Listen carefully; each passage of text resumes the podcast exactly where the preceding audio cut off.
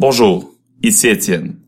Avant de faire mes annonces habituelles, je vais prendre quelques instants pour dire que tous les aventureux et la communauté qui l'entoure offrent son support à Sébastien Pelletier, aussi connu sous le nom de Jasage de jeux de rôle. Vous l'avez peut-être entendu alors qu'il était venu faire euh, deux podcasts avec nous il y a quelque temps. Un grand ami à nous. Il a sa chaîne YouTube si vous voulez aller voir qu'est-ce qu'il fait un excellent rôliste. Et malheureusement, son chez-soi a passé au feu aujourd'hui même. Par la plus grande des chances, lui et ses proches n'ont pas perdu la vie. Ils vont bien, sont pas blessés. Ils ont malheureusement perdu leur chat, toutefois. Donc une épreuve très difficile. Ils ont perdu des tonnes et des tonnes de matériel. Donc, en tant que grand ami, je voulais prendre un moment pour lui offrir vraiment notre support. Bonne chance, Sébastien, on est avec toi. Sinon, sur une note un peu plus positive, notre prochain podcast publié sera l'épisode 3 de la quête. Comme d'habitude, nos podcasts sont disponibles sur jeux.ca, iTunes, Google Play et les autres plateformes de balado-diffusion majeur. Sinon, vous pouvez nous suivre sur Facebook et Twitter à Les Aventureux et vous joindre à notre Discord pour participer au podcast live et discuter avec nous et la communauté. Pour toute autre information, rendez-vous sur notre site www.lesaventureux.com ou contactez-nous à lesaventureux. On rappelle encore une fois que nous serons à Draconis du 2 au 4 mars prochain.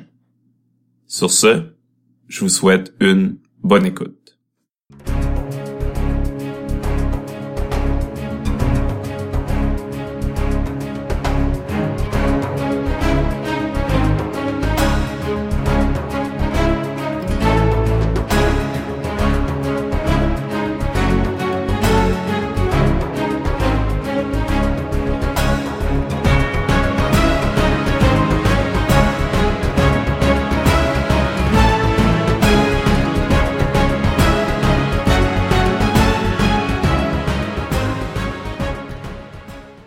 Bonjour, je suis Karine Amel.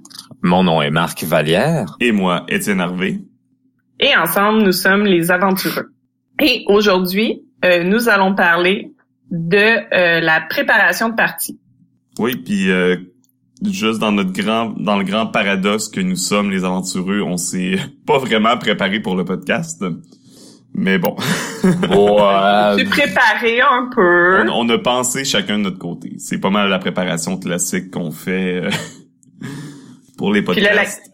la, question, c'est est-ce que tu prépares tes games comme ça aussi, Étienne? Ah, on va l'apprendre.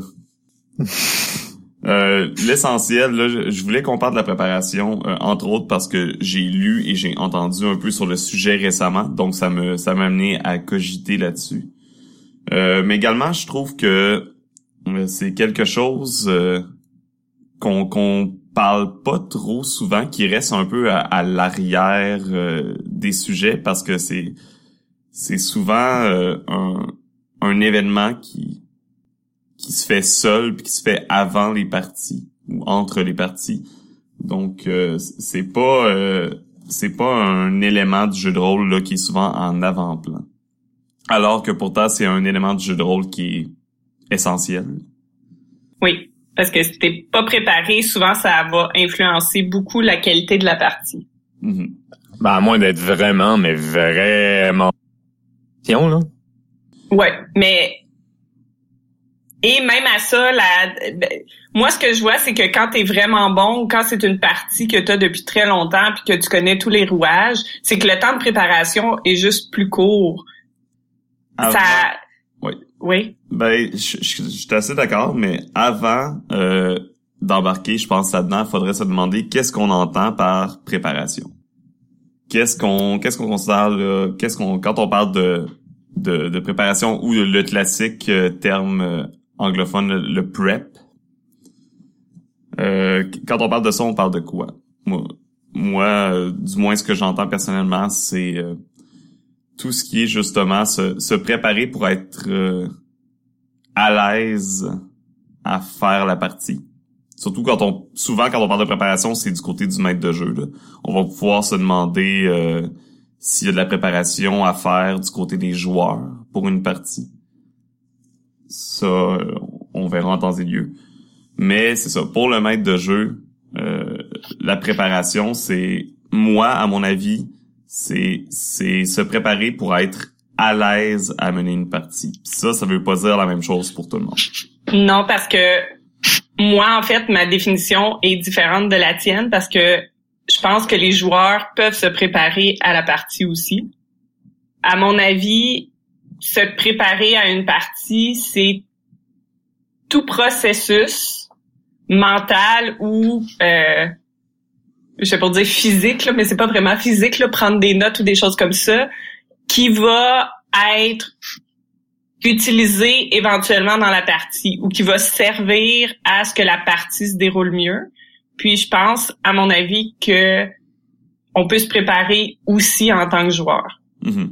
Euh, définitivement. C'est pas, euh, je pense que pour moi c'est une réalité. Euh, c'est oui. C'est tu te prépares en tant que joueur. C'est sûr que ça dépend. ça dépend du jeu en tant que tel. Si c'est un jeu comme The Quiet Year ou Ryutama, euh, on va créer le monde qui c'est dedans. Donc ça, c'est une partie que tu n'as pas besoin d'étudier parce que tu le fais au moment de la partie avant de commencer. Mais si c'est un monde comme euh, Forgotten Realms ou Courant Fractal, ben mon Dieu, tu as un roman à lire pour connaître vraiment ton monde en même temps le pays d'où tu viens là. Est-ce que c'est nécessaire, tu vas dire? À mon avis, un peu. Est-ce que c'est l'obligation du joueur ou c'est au ou c'est au maître de jeu à, à, à, vrai dire c'est plus dans ce temps-là c'est peut-être plus au maître de jeu à être clair de qu'est-ce qui attend de ses joueurs je pense que c'est une responsabilité partagée puis ça dépend beaucoup de la partie en tant que telle mhm, euh, si c'est ça si je veux que mes joueurs lisent quelque chose avant la prochaine partie je vais leur dire de façon très explicite exactement parce que moi en tant que joueur même si je joue un jeu que le monde est déjà préfet, etc. Je vais prendre en considération que mon maître de jeu est capable de m'éclairer si j'ai des questions. Fait qu'à moins qu'il me dise de lire quelque chose, je ne lirai rien. Je vais t'avouer que ça dépend de mon personnage. Si c'est un gros barbare qui va juste euh, euh, je vais buter du, du, gobelin, ben il connaît pas vraiment grand chose sur le monde. Il n'a pas eu vraiment eu une éducation très poussée. Mais si c'est un, un mage avec euh, 18 en intelligence, euh, le gars, il a été au collège.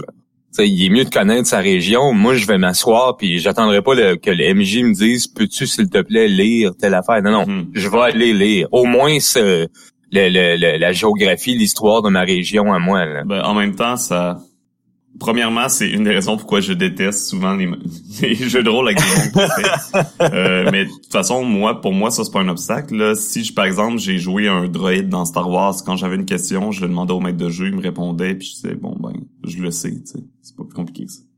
Ouais, mais je, je vais juste dire comme c'est c'est une préparation que tu peux avoir. C'est pas quelque chose de nécessairement obligatoire. C'est juste, je pense, d'être ça rentre dans la préparation du maître de jeu en quelque sorte d'être clair justement à, à quel point il veut que ses joueurs se préparent, à quel point des devoirs, donner des devoirs à ses joueurs en quelque sorte. S'il y en a. S'il y en Mais, a. Et je pense que la préparation très variable puis qui est un peu personnelle dans le sens que pour certaines parties, oui, je vais faire des lectures avant, mais pour d'autres parties, je vais juste prendre un moment pour être tu sais, je vais juste penser à mon personnage un peu, puis je vais être prête pour la partie. Ça dépend vraiment mhm. de, la partie en tant que telle. Ben, c'est comme je, dis au départ, pour moi, à vrai dire, avant de changer de question, parce que ah, ce que je vais dire va peut-être un peu changer le sujet, mais je voulais juste euh, mettre de l'avant là euh, sur le chat, il y a Steph qui demandait euh, dans le mm. fond, tu sais, se préparer, établir le contrat social ou même c'est euh, aller euh, faire euh, pipi puis apporter la nourriture. Préparer la nourriture. Est-ce que ça fait partie de la préparation euh... Ben pour moi oui. Ben pour moi aussi. Ça fait en sorte que la partie va se dérouler Mais plus. Pas le contrat social, parce que pour moi le contrat social, t'es dans la partie. ça fait partie Ah. du jeu. Ben moi je le vois je le vois avant pour améliorer la fluidité de la partie. Mais t'es assis à la table. Ouais, c'est juste juste tu comprends? Mais mais il y avait euh, je pense que c'est Stéphane, oui, ou Specta Steph, je, je suis pas sûre c'est Stéphane, là, je m'excuse, Ouais, je juste débaptisée. Steph, c'est c'est c'est parfait. Steph, euh, Ouais. qui disait, dans le fond, la discussion avant la partie, euh, juste avant, est-ce que ça fait partie de la préparation? À mon avis, oui. Mhm. Bon, tu l'avais, c'était Stéphane. Ben bravo. Yeah, j'ai pas débaptisé personne ce matin. Non, c'est bien. Mais, mais c'est ça, tout, à mon avis, tout ce qui va faire en sorte que c'est ça, ça va être plus fluide. Puis si, si discuter euh, quelques minutes avant, comme où on était rendu, euh, où on était rendu à la dernière partie avant qu'on se lance, ou euh, y avait-tu des questions? Est-ce que vous avez magasiné entre temps Est-ce que tu sais tout ça, ça fait partie d'avant la partie. Puis pour moi, la partie commence quand on fait bon, ok, puis on est dans le personnage, puis on part. Non, ça là, c'est une question difficile parce que pour moi, ça, c'est ça justement, ça fait pas partie de la. Quand je, quand je parle de préparation, moi, c'est vraiment plus comme en dehors de ça. Une fois qu'on est ensemble, c'est la, la partie commence avant qu'on entre dans le monde de jeu pour moi, tu comprends? Aussitôt que tout le monde est chez moi, la partie est commencée. OK. Fait que si je vais aux toilettes chez toi, on fait une partie ensemble. Oui, exactement. Oh, C'est- oh, Christophe. Christophe! Non, non, non, non, non, ne te mute pas, espèce de hamster. Non, pour, moi, il trouvait qu'on disait trop de niaiseries. Il s'est dit, il faut que j'intervienne. Oui. Non, Coco et tout, vous m'entendez bien Oh. Oui, on t'entend euh, un peu en sourdine, mais on t'entend. Je, je, je, je suis dans un bus, donc en fait, juste je vais vous écouter. Très bien. C'est bon. OK, c'est bon. Bon podcast, bon enregistrement. Merci, Christophe. Merci, Christophe. Bonne opération. On a eu même euh, un caméo du bus.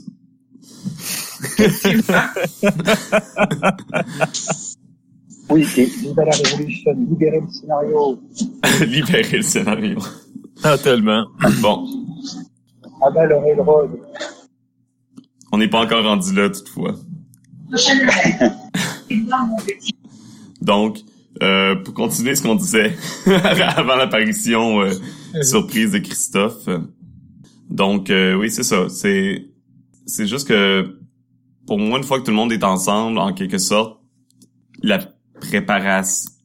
Pour moi, le contrat social, le par- le, le parler euh, hors jeu là, de, de notre tous les jours à la table, pour moi, ça fait partie du jeu de rôle puis du, du cœur de la partie en quelque sorte. Ça fait partie du processus. La partie, pour moi, c'est pas nécessairement quand t'as ta fiche de personnage devant toi puis tu commences à interpréter ton personnage. Mais encore là, c'est vraiment une question là de définition personnelle, je crois. Effectivement. Parce que c'est ça. Moi, je considère que c'est quand on commence vraiment à jouer. Le reste est agréable, puis je considère que ça fait partie de la préparation ou c'est mais je- moi je compte pas ça comme la partie. Mais- Si jamais j'allais chez quelqu'un puis tout ce qu'on faisait c'est parler ensemble puis jamais jouer, je considérerais pas que j'ai fait une partie. Non, non, on s'entend qu'il faut qu'il y ait l'aspect du jeu quand même. mais, mais je suis quand même d'accord qu'il y a une préparation là à faire. euh, on n'a pas encore parlé de la préparation de la partie en tant que telle, mais il y a aussi une préparation là un peu plus euh, hors du jeu. Euh, juste préparer son espace, ça peut jouer énormément sur une partie. Euh, que ce soit tout simplement là euh, qu'il n'y ait pas d'obstacle sur la table. C'est étrange à dire comme ça, mais rien qui bloque le champ de vision d'un joueur à un autre. J'ai par exemple là que on empile euh, des sacs de, de chips sur la table ou toutes sortes de choses, puis ça bloque le- les gens ont la- presque la difficulté à voir le maître de jeu. Pour moi, c'est c'est une préparation de, de, de bien établir l'espace. Je sais pas ce que vous en pensez, mais Oui, je suis d'accord. Il y avait euh, Dominique, en fait, qui allait dans ce sens-là sur le le le, le chat. Je trouve ça vraiment, je trouve ça vraiment le fun de faire l'enregistrement avec du monde, puis avec le chat, puis leurs commentaires, c'est vraiment génial. Puis Dominique, il disait dans le fond tout ce qui est organiser la logistique de la partie aussi. Quand est-ce qu'on se rencontre, qui qui va être là, à quelle heure? Ça fait partie de la préparation. Et nous, puis- les aventureux, on sait que organiser la logistique d'une partie ou d'un enregistrement, c'est compliqué. Et si Effectivement. que oui, hein, on peut, euh, ouais, courant fractal. Bonjour Jocelyn. Une partie qu'on essaye de faire depuis quoi, le mois de mai, je pense, et qu'on réussit Euh, pas? Facilement. on Un jour, Ouais. un jour. Les horaires euh, éclectiques qui demandent plus d'organisation. Oui. Mais oui, tout ça, c'est, ça fait partie là, de la préparation, euh, évidemment. Oui, et s'il vous plaît, joueurs, ne laissez pas le MJ tout organiser, s'il vous plaît. Mhm. Oui, c'est quelque chose. à vrai dire, quand on dit que nous sommes tous des joueurs, incluant le maître de jeu, la préparation, c'est pas quelque chose qui est, qui est censé se faire seul. Tout le monde euh, doit y travailler. Surtout que si le maître de jeu, lui, va plus préparer souvent l'aspect de la, la partie en général, vous pouvez alléger son fardeau en préparant euh, le reste. En aidant à préparer la logistique, en aidant à préparer...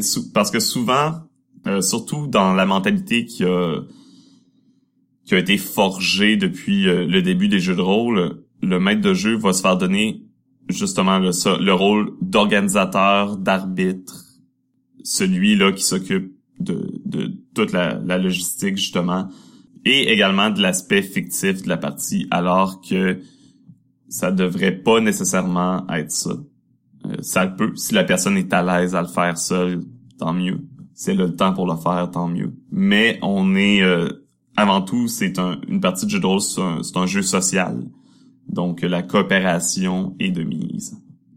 Ouais. J'ai de la misère avec le faut que j'appuie pour parler là, mais euh, je suis comme je dis des choses puis là je suis ah merde j'ai pas appuyé, mais euh, je suis 100% d'accord puis en fait juste petite parenthèse, il y a rien de plus merveilleux en tout cas pour moi en tant que MJ que quand je vois mes joueurs faire OK, c'est quand est-ce la prochaine partie puis là qu'ils l'organisent puis qu'ils disent es-tu disponible tel soir tel soir puis qu'ils s'occupent de cette logistique là comme ça moi je peux me concentrer puis mettre plus de temps à préparer ce qui va se passer, l'aventure de la partie. Puis en même temps, ça me, ça me démontre une certaine motivation de mes joueurs qui me donne encore plus le goût de m'investir Mhm. euh, dans en tant que MJ puis dans ma préparation. Si je vois que mes joueurs s'en foutent, qu'il faut que je les relance tout le temps, je vais probablement questionner leur motivation, mais si juste dans au niveau de l'organiser comme OK, quand est-ce qu'on joue, qu'est-ce qu'on fait, euh, on va chez qui, comment qu'on s'arrange pour la bouffe, s'ils s'occupent de tout ça, ça va déjà me motiver encore plus à, à être MJ.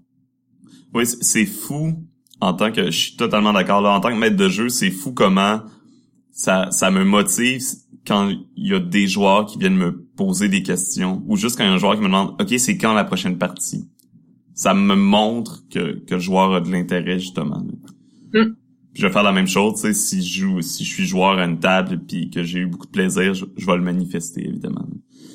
Euh, ce que je voulais en venir, euh, et ce que Dominique d'ailleurs a parlé dans le chat, c'est euh, je veux parler du est-ce qu'on peut faire trop ou trop peu de préparation en tant que maître de jeu pour une partie? À Oui. mon avis, toi t'as dit oui, Karine? Oui. À mon avis, Trop, moi je pense que oui aussi. Oui. Ben, je mais- sais- oui, mais à une Je certaine sais pas limite. pour trop. Je sais pas pour trop. Le trop, honnêtement, je ne peux pas le dire. Euh, mais le trop peu, oui. Oui, définitivement.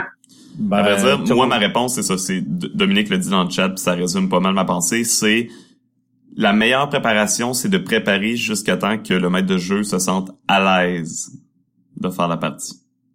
Effectivement. C'est c'est pas tout le monde qui va s'en- qui va avoir besoin du même niveau de préparation. Moi, je suis du genre à préparer extrêmement peu mes parties. Ben, honnêtement, moi, je suis sûre que tu prépares plus que tu penses que tu prépares. Je les prépare énormément dans ma tête.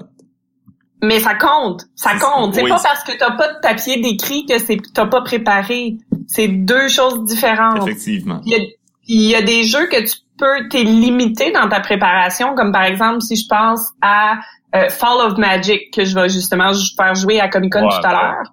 Euh, je, je vais préparer, je me prépare avant Fall of Magic. Et euh, il y a une limite à ce que je peux faire parce que je sais pas quel côté ça va prendre. Je peux pas tout préparer. Tout préparer, ça veut pas dire que j'ai 50 pages de texte sur chacun des petits éléments qui va arriver. C'est c'est pas nécessairement ça de la préparation. Moi, j'ai déjà fait des parties que j'avais plein de textes. J'avais toutes les PNJ que j'allais leur faire rencontrer, j'allais euh, j'avais la liste des objets magiques, j'avais la liste complète de tout ce que j'allais leur faire faire. Et quand je me suis assise puis que j'ai commencé à faire la partie, ben ils ont décidé d'aller dans un autre sens. J'étais pas préparée du tout, j'étais pas à l'aise, ça s'est senti, puis ça a cassé la fluidité de la partie. Donc oui, j'étais pas assez préparée, malgré le fait que j'avais comme 50 pages de texte à côté de moi. Là. Fait que c'est pas euh, mm-hmm. le niveau de préparation se mesure pas au nombre de pages ou au nombre de, de postcards qu'on a. Ça se mesure pas en tant qu'heure non plus. Il y a pas il y a pas de mesure tangible de ça. Puis comme Marc l'avait dit euh, au départ, je m'en souviens plus si on enregistrait ou c'était avant le podcast, mais bon, euh, quand Marc t'a parlé que différents jeux vont demander différents niveaux de préparation.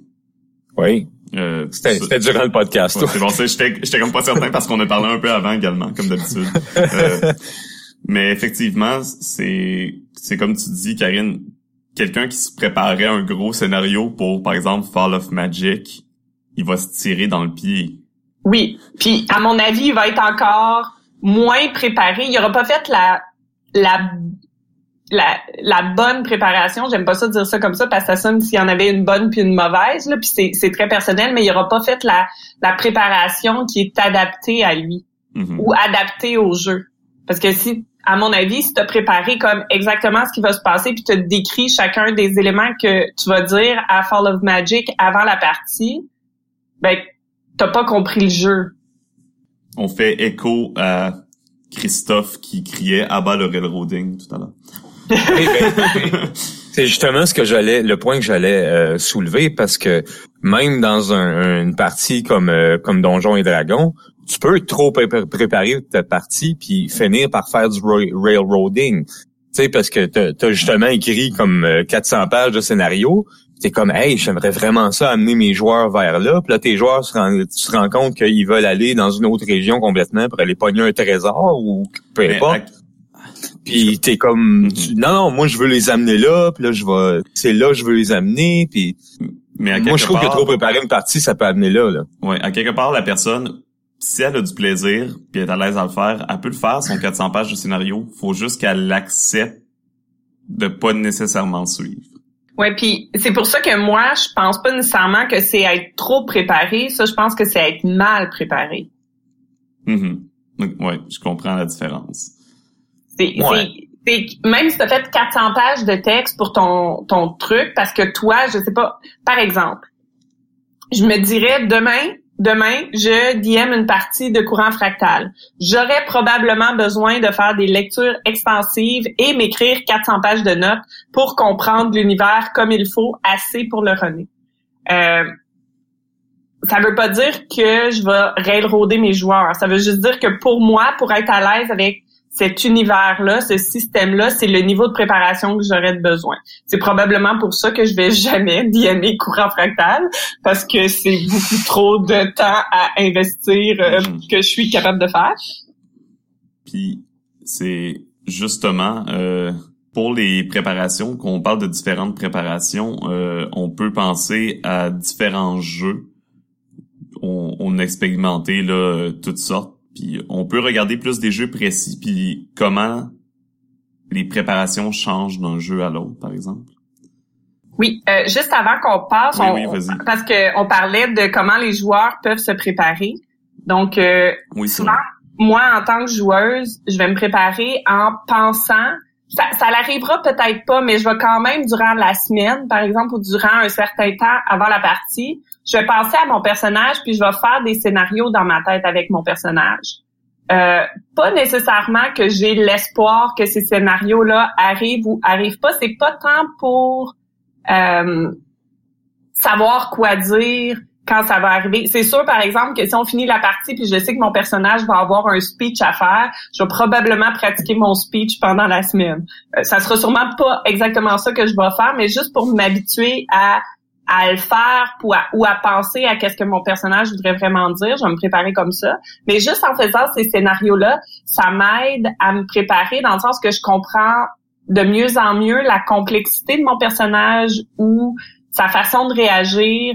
Euh, puis justement, euh, Steph, il, dit la même chose. Là, je, lisais pas, mais il dit la même chose que je suis en train de dire. Donc, pour mieux comprendre, puis pour mieux euh, incarner son personnage après. Mais ça compte comme de la préparation, ça, de, à mon avis. Oui, oui, c'est de la préparation effectivement de joueurs. Même chose pour les joueurs qui décident de, par exemple, là, toute la session de création de personnages, puis ensuite il y a des joueurs qui vont parfois décider d'écrire un certain une certaine histoire historique, un backstory à leur personnage. Ben, c'est ce que je fais souvent, moi, quand j'ai le temps. J'écris un bon background pour, ben, ça, je l'avais déjà mentionné auparavant, mais euh, j'écris un bon background, justement, pour pouvoir donner du jeu au, MJ. Dire comme, oh, tu sais, il y a peut-être quelque chose d'intéressant, peut-être une, ah. quête. Euh, Encore là, le... à faire plus tard, mm-hmm. ou... Encore là, le background pourrait presque être un sujet de podcast en soi. Là. Oui. Euh, oui, parce que c'est ça. Moi, j'approche pas les backgrounds de la même façon. Moi, je préfère avoir quelques éléments de background, puis le peaufiner au fur et à mesure que la partie avance. Comme ça, justement, je peux m'insérer encore plus dans la partie, puis être encore plus. Euh, j'ai juste entanglé, là. Je sais pas c'est quoi, enchevêtré euh, dans dans la partie. Euh, oui, c'était cute.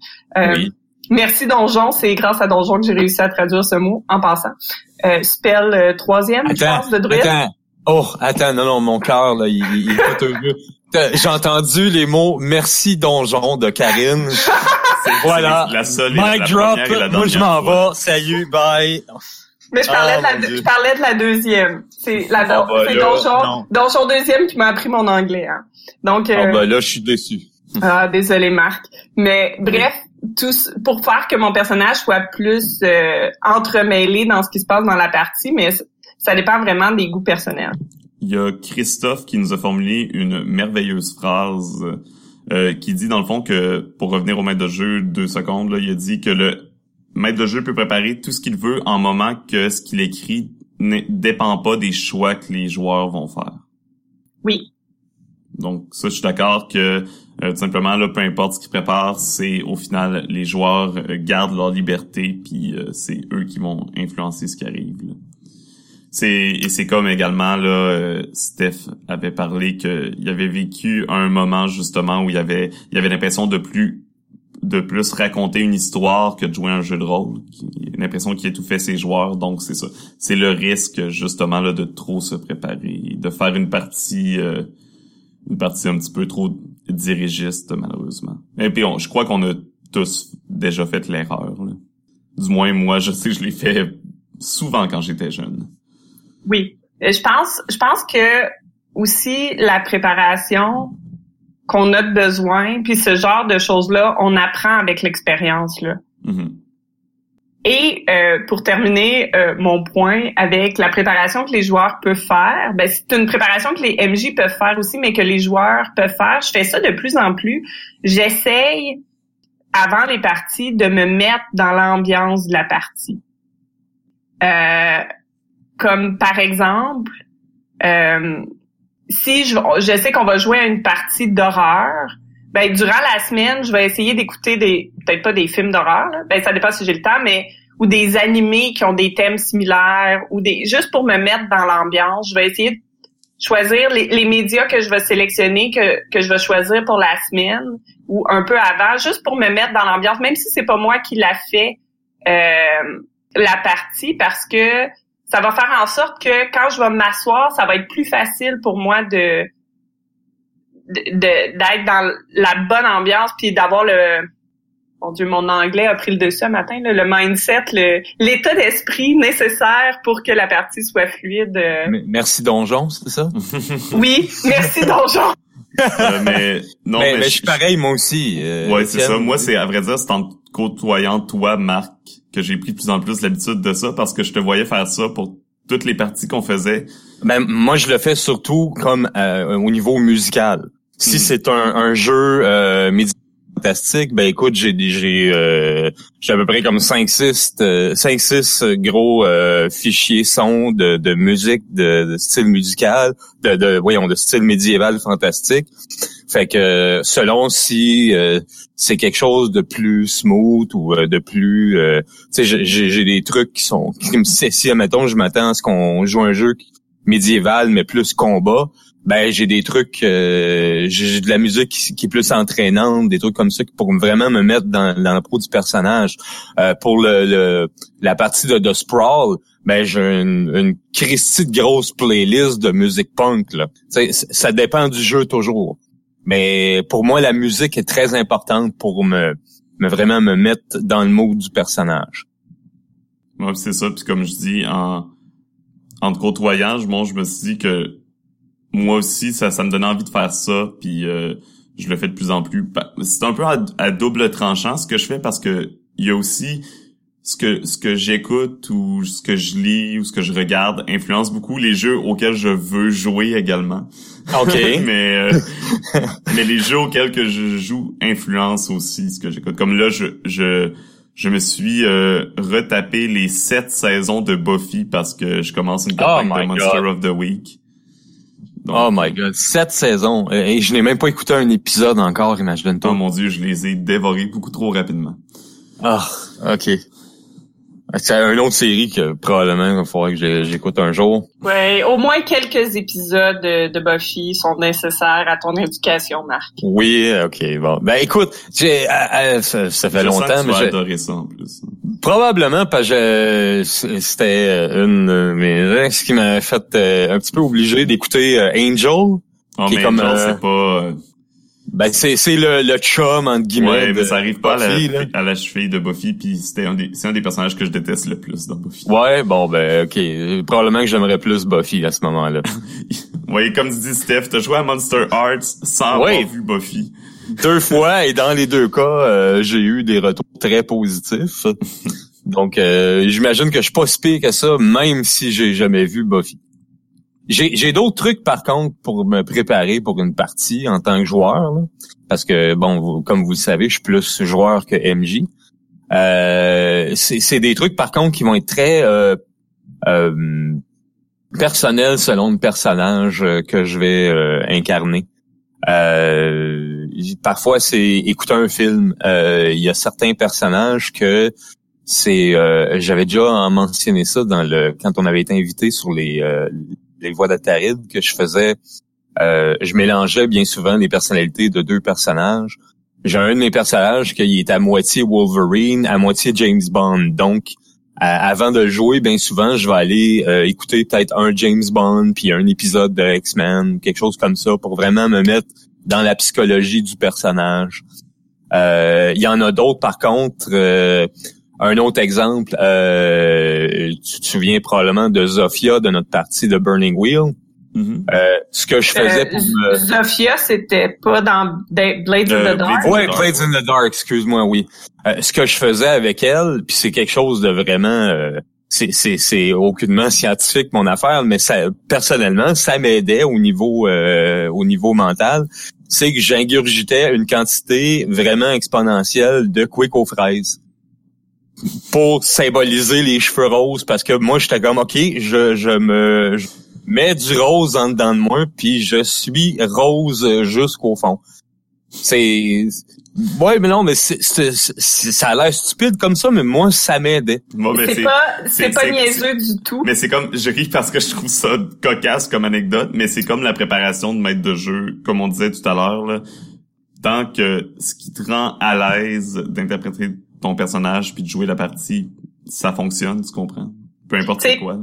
Parallèle à ça, euh, je le fais pas toujours, mais des fois, je vais coiffer mes cheveux en fonction des personnages que je joue ou les vêtements que je vais sélectionner, ça va être en fonction des personnages que je joue. Puis, euh, je sais pas, c'était pas visuel, je pense que c'était juste auditif, fait que les auditeurs le savaient pas. Mais comme par exemple, quand on a joué à Perdu sous la pluie avec Christophe, oui. je m'étais fait deux petites tresses pour euh, me mettre dans un esprit plus enfantin. Pas ah, on n'a pas vu ça. Ah. Non, mais je m'étais fait des, des petites tresses euh, pendant euh, pas pour la partie parce que je jouais une petite fille. Fait que je m'étais un peu peignée comme une petite fille à ce moment-là. Fait que ça m'arrive des fois de le faire aussi. Surtout quand c'est des personnages beaucoup plus éloignés de moi, comme par exemple une petite fille.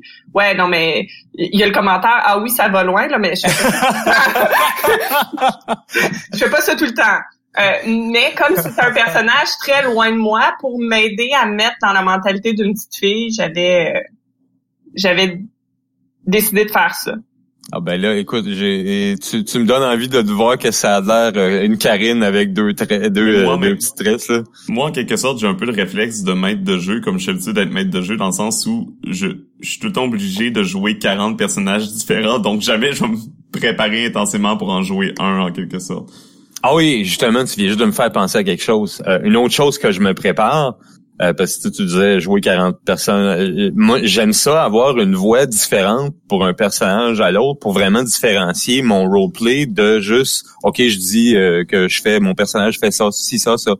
Pour que le, le, le autant le MJ que les joueurs puissent faire la différence entre est-ce que c'est du roleplay avec son personnage que Marc fait ou il fait juste dire qu'est-ce que son personnage fait. Mhm.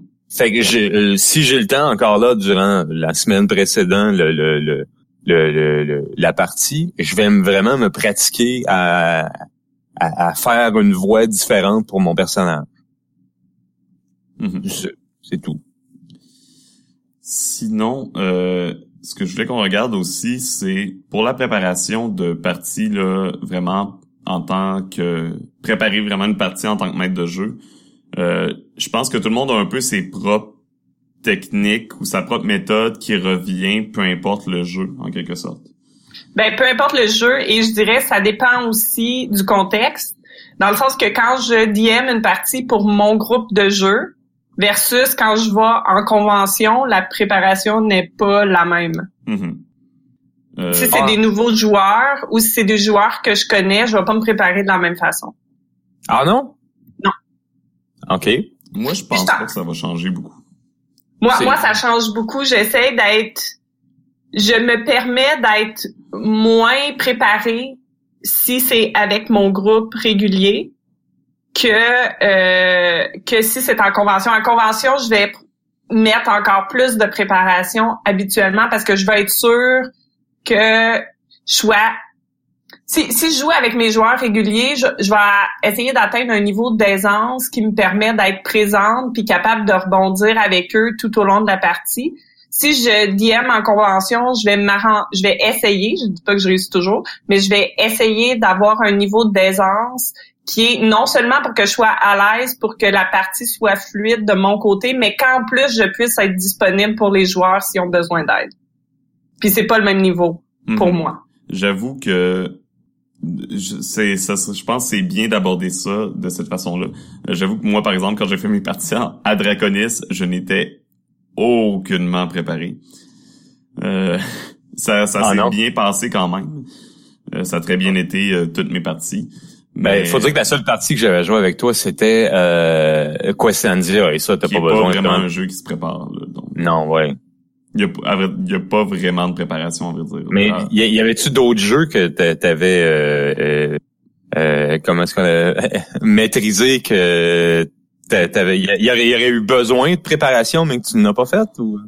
Euh, Il y a Apocalypse World que j'aurais peut-être pu me préparer un peu plus, mais ça s'est quand même étonnamment bien passé. Je suis bon pour euh, quand je fais des parties, je suis bon pour garder un certain rythme, puis savoir quand finir l'histoire, le milieu, etc. Donc c'est pas même si on avait pris par exemple beaucoup de temps pour faire les personnages, alors que j'aurais pu raccourcir ce temps ou mieux préparer ou plus connaître euh, les, les playbooks, les personnages, etc. Euh, mais finalement, on a vraiment pris le temps, puis ça a bien fonctionné quand même. Je m'adapte facilement, donc c'est pas si mal, mais je crois que j'aurais a- pu être plus préparé là, pour Apocalypse World, entre autres. Mais sinon, ça s'est quand même bien passé. Mais, mais je suis d'accord que c'est pas nécessairement là, le même mode de préparation quand tu joues pour des gens que tu ne connais pas ou euh, une table régulière. mais en général, pour moi, ma préparation reste assez similaire, presque peu importe le jeu, dans le sens où je suis un adepte fini du bac à sable. Euh, OK. Vraiment général. C'est rare que je vais mettre une euh, un scénario sous-jacent ou quelque chose que que mes joueurs vont vont plus suivre. Euh, souvent, je vais leur donner des plus je vais je vais créer quelques personnages avec des motivations claires et précises, des quelques lieux, des choses comme ça et je vais je vais laisser mes personnages évoluer là-dedans. Moi, c'est mon mode de préparation pour presque tous les jeux avec un maître de jeu qui va me demander de préparer justement. Mm. Puis parce que c'est avec ça que je suis à l'aise, tout simplement. Si je préparerais plus, je, je pense pas que je serais à l'aise. Si je préparerais moins, même chose. Moi, je, je me prépare un peu différemment. Dans le sens que, euh, comme par exemple, j'ai euh, DMé Bluebird's Bride pour la première fois cette semaine. Oui. Fait que je peux vous euh, faire euh, aller à travers ma préparation. Euh, donc, j'ai commencé par lire le livre. Euh, puis quand je dis lire le livre, il y a par... je lis pas nécessairement de la couverture à la couverture, là, mais je le lis pour comprendre les règles, comprendre comment ça fonctionne. faut que je comprenne l'univers, le, système et tout. Euh, ensuite, comme c'était la première fois que je le faisais, euh, j'ai euh, regardé quelques des films qui suggéraient ou quelques-unes des séries que j'avais pas déjà euh, vues euh, dans le passé, mais qui suggéraient ça. J'aime beaucoup ça quand les, les univers ou les auteurs ou les créateurs de livres font ça. Ils donnent une série de de listes d'éléments qui les ont inspirés pour le jeu. Donc c'est un peu l'inspiration qu'ils ont eu. Donc je vais voir ces choses-là pour me mettre dans cette ambiance-là. Euh, j'ai regardé sur YouTube une partie qui avait qui a été faite par euh, par euh, ben, une partie du jeu qui a été fait. Ça a donné que c'était une des co-auteurs qui faisait la partie. Fait que j'ai trouvé ça très fiable comme truc à observer. Parce que je me suis dit ok, elle a vraiment l'esprit du jeu. Puis ça a été ça a été vraiment génial. j'ai préparé de la musique parce que comme c'est un jeu d'horreur, je voulais être sûre que l'ambiance serait de la partie. Ah, ah, ah. Euh, oh. ouais, c'est pas mon meilleur, je vais la retravailler. Mais euh, je voulais sûre que l'ambiance serait là, donc euh, j'ai préparé une trame sonore pour la partie. puis après ça que j'ai fait, ah oui, puis après ça je me suis préparé une liste de NPC. Juste parce que des fois on the fly, j'ai tendance, quand c'est trop spontané puis je suis pas prête, des fois, j'ai tendance à faire des personnages un peu stéréotypés, puis j'essaye d'arrêter, fait que j'essaye de me préparer des NPC en avance. Euh, puis j'ai aussi euh, visualisé un peu la partie, je me suis imaginé runner la partie, puis j'ai essayé de penser à différents, juste une série d'idées, je les ai même pas notées, mais juste me, euh, oui, NPC c'est PNJ, je m'excuse, c'est mon anglais qui, qui ressort, merci Steph. Non-playable character. euh, non-player character. C'est pas qu'il est pas playable, c'est ah ouais, ouais. C'est pas un joueur qui le joue. Désolé. Il euh, y a pas de trouble. J'espère que mes NPC sont jouables. C'est quoi ça? Euh... C'est moi qui cave. Non, c'est pas ça. C'est pas ça que je veux dire. Mais euh, après ça, c'est ça. Je me suis juste fait une liste dans ma tête de certaines idées, comme par exemple, ah, je pourrais euh, euh je pourrais mettre un serviteur qui agirait comme ça, par exemple, ou ah, dans telle pièce, il pourrait y avoir une créature tentaculaire, par exemple. C'est pas nécessairement que je vais l'utiliser, mais c'est juste pour me donner des idées. Puis dépendamment comment la partie va, j'ai déjà prépensé certains éléments, fait que c'est plus facile de les retrouver puis de les insérer dans la partie. Mm-hmm. Fait que c'est ça ma préparation pour jouer euh, Bluebird's Bride. Tu as mis le point, je pense, sur quelque chose que j'ai pas dit, mais que je fais presque à chaque fois, quand je vais jouer à un jeu, j'écoute des parties sur Internet. Oui. Presque tout le temps, peu importe le jeu. Surtout maintenant, c'est de plus en plus populaire. Ça se trouve de plus en plus facilement. Puis si je peux trouver une partie justement par l'auteur ou par un maître de jeu que je connais bien, que j'apprécie et que j'admire, Adam Coble. Euh... ouais. Euh, je vais, c'est sûr là, que je vais prioriser de regarder euh, ces parties-là, puis de m'instruire un peu sur comment le jeu roule. Puis même si c'est une partie que je trouve vraiment mauvaise, ça arrive. Veux, veux pas, ça me donne quand même une bonne idée des mécaniques puis de leur fonctionnement en jeu. Parce que je suis comme toi, Karine, là, je veux absolument lire le livre puis comprendre le jeu, mais parfois, ça arrive souvent que une première lecture d'un jeu m'en dit pas assez.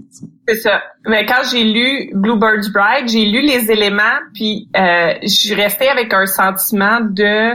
Euh, j'avais de la misère dans ma tête à voir comment les enchaîner ensemble ou comment les expliquer aux joueurs. Fait que c'est pour ça que je me suis dit OK, je vais regarder une partie en ligne parce que je pense pas que je le saisis bien. Puis j'ai trouvé ça, c'est en fait, c'est une des premières, je, je confession, euh, c'est une des premières fois que j'écoute des parties en ligne parce que d'habitude, je suis paresseuse, puis ça me tente pas. Euh, puis je suis comme j'ai pas le temps, puis c'est long, puis c'est du monde qui parle, puis des fois je trouve que les parties sont pas le fun parce que je sais pas. Mais c'est pas c'est c'est juste que des fois quand j'écoute des médias comme ça puis que je me dis mais c'est pas ça que moi j'aurais fait, ça développe en moi une certaine euh, un certain sentiment puis je fais juste arrêter de le regarder. C'est pour ça entre autres que souvent je ne finis pas les séries que je commence euh, parce que c'est mon style, c'est tout. Mais euh, j'ai trouvé ça vraiment, vraiment le fun parce que de regarder la DM, elle utilisait des techniques que, euh, comme elle les faisait vraiment décrire beaucoup plus que moi j'ai tendance à faire. Puis j'ai trouvé que ça changeait la dynamique, puis ça mettait une ambiance complètement différente. Puis non, quand il répondait par exemple à une des questions, parce que tu fais le personnage en euh, en, euh, en répondant à des questions un peu, euh, elle les faisait vraiment pousser plus loin. Puis là, j'ai fait, OK, c'est vraiment cool. Je vais essayer d'intégrer ça dans mes parties aussi. Fait que non seulement ça me prépare pour cette partie-là, mais des fois, tu vas voir des trucs que les gens utilisent que tu vas pouvoir reprendre pour d'autres parties. Mm-hmm. Je vais t'avouer que je faisais pas ça avant, mais euh, depuis euh, Dungeon World, euh, que après avoir lu le livre, j'étais encore un petit peu perdu. J'ai été sur Internet, sur YouTube, j'ai été écouter une partie, c'est vraiment là que j'ai fait comme OK, là je comprends la, la, la, la dynamique du jeu, la mécanique. Puis depuis, euh, je fais comme vous deux, euh, bien souvent quand j'ai quand j'ai le temps, en tout cas là. Euh, si c'est euh, une partie que sais je, connais pas, j'essaie toujours d'aller voir sur internet une partie vraiment comme mieux saisir la mécanique. Moi, ça m'aide beaucoup plus que lire le livre. Mm-hmm. Non, même chose. Euh, le danger avec ça, toutefois, c'est évidemment là de tomber sur une partie qui, euh, comme dit l'expression québécoise, là, qui nous donne des mauvais plis, euh, qui nous apprend les mauvaises choses. Donc, on on peut partir avec une, une compréhension erronée du jeu ou des mécaniques. Ça m'est arrivé quelques fois, mais en, en général, c'est pour ça que je fais attention également. Là, j'ai comme mes podcasts de parties d'actual play en anglais que que je connais bien puis que je connais leurs valeurs donc que je vais écouter plus souvent euh, pour donner quelques conseils là euh, one shot podcast je les aime beaucoup euh, toutefois leurs parties parfois se se un peu James D'Amato qui est qui est l'animateur un peu la même façon de jouer tout le temps peu importe le jeu mais c'est il joue très bien, euh, les contrats sociaux sont bien établis, c'est du monde super intéressant en général. Euh, ou She's a Super Geek, un podcast euh, d'actual play avec seulement des femmes. Oh, je vais tellement commencer à regarder ça, moi. et c'est des c'est des femmes merveilleuses là du monde du jeu de rôle américain et canadien. Euh, ils font tout le temps des, des là en plus ils viennent de faire un one shot de Love and Justice, c'est un hack de Lizards and Feeling de John Harper pour jouer des Magical Girls. Est-ce que Karine a déjà fait partie de ce podcast-là? Oh mon Dieu, non. mais non, je savais même pas qu'il existait. Non? Puis je pense ben, que écoute, tu un peu, Marc. Ils sont pas si merveilleuses que ça si Karine n'y a pas été. Oh Faut qu'elle soit invitée pour que vraiment, oui, non. Ça marche pas dans mon cœur. Ah, Marc, mais je suis pas, je suis pas, euh, je suis pas une big shot comme ça. Moi, c'est pas. Euh... Ah, t'es, t'es une big shot francophone. Ouais, t'es canadienne. À ce que je sache, j'ai encore, euh, j'ai regardé situation géopolitique du Québec. Nous ne sommes pas encore un pays. Nous sommes pas encore un pays. C'est ça. Donc, techniquement, t'es canadienne et t'as d'affaires sur ce podcast-là. T'as juste à parler en anglais, par contre.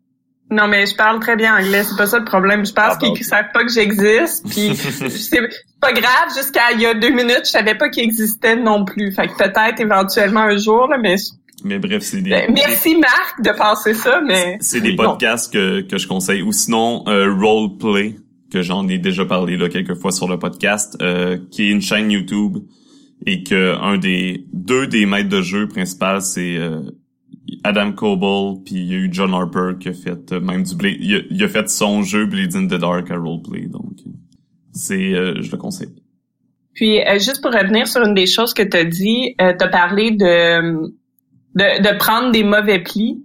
Euh, c'est pour ça, entre autres, que quand je suis avec des anciens joueurs ou des joueurs que je connais bien, mon groupe habituel versus des joueurs euh, nouveaux, euh, ma préparation va être différente. Comme par exemple, je serais pas inquiète d'écouter un, un podcast ou euh, une partie sur YouTube puis de prendre des mauvais plis si c'est mes joueurs habituels parce qu'ils vont je les connais ils vont défaire mes mauvais plis assez rapidement ils vont me le dire que Karim quand tu fais ça c'était pas super le fun ou euh, puis même si c'est pas exactement exactement le, le jeu tel qu'il a été conçu pensé ou écrit euh, je sais qu'avec les discussions qu'on va avoir après ça va ça va m'emmener ailleurs où je vais apprendre quelque chose où ça, ça va m'aider à réparer le mauvais pli.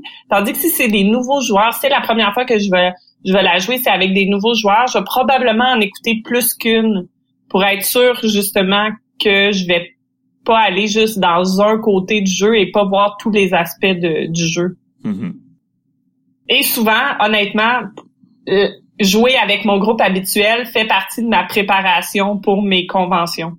Ouais, c'est même chose. Euh, au moins une partie d'un du jeu que je veux jouer euh, avec un autre groupe qui est pas un groupe de convention est toujours euh, toujours Ouais. très avantageuse, disons. Ça te permet de savoir ce qui fonctionne, savoir ce qui fonctionne pas, euh, puis de, de rectifier le tir avant de faire la partie en convention. là. Ouais, ou juste savoir au niveau du, du rythme de la partie, euh, est-ce que j'ai pris trop de temps avant de me lancer? Est-ce que c'est pas nécessairement des choses que je vais être capable de régler en, une fois? Ça va prendre plus de temps et plus d'expérience pour euh, bien m'adapter à ça, mais déjà d'avoir ce feedback-là de mes joueurs. Puis aussi, je les utilise comme joueurs de convention. Fait que souvent pour ces parties-là, je leur dis préparez rien. N'ayez aucune notion du jeu, je vais tout vous expliquer. Puis là, je leur demande en même temps, est-ce que mes explications étaient claires? Est-ce qu'il y a des choses que j'aurais dû reformuler autrement? Puis avec ça, ça m'aide aussi à... Parce que dans la préparation des parties de convention, il y a aussi expliquer aux joueurs comment ça va fonctionner, puis c'est quoi les, c'est quoi le jeu, puis comment ça fonctionne. Fait que si les, mes explications sont déficientes, ben je veux le savoir avant de me lancer comme ça. Sinon, euh, je- je voulais qu'on explore les différentes façons de se préparer en fonction des différents genres de jeux. Là, je parle euh, autant genre euh, avec 100 mètres de jeu, etc. Ou aussi des genres comme des jeux euh, des jeux plus classiques, là, mais par exemple euh, médiéval fantastique, à la Donjon Dragon, des scénarios ou des jeux d'enquête, de mystère, c'est vraiment pas la même préparation.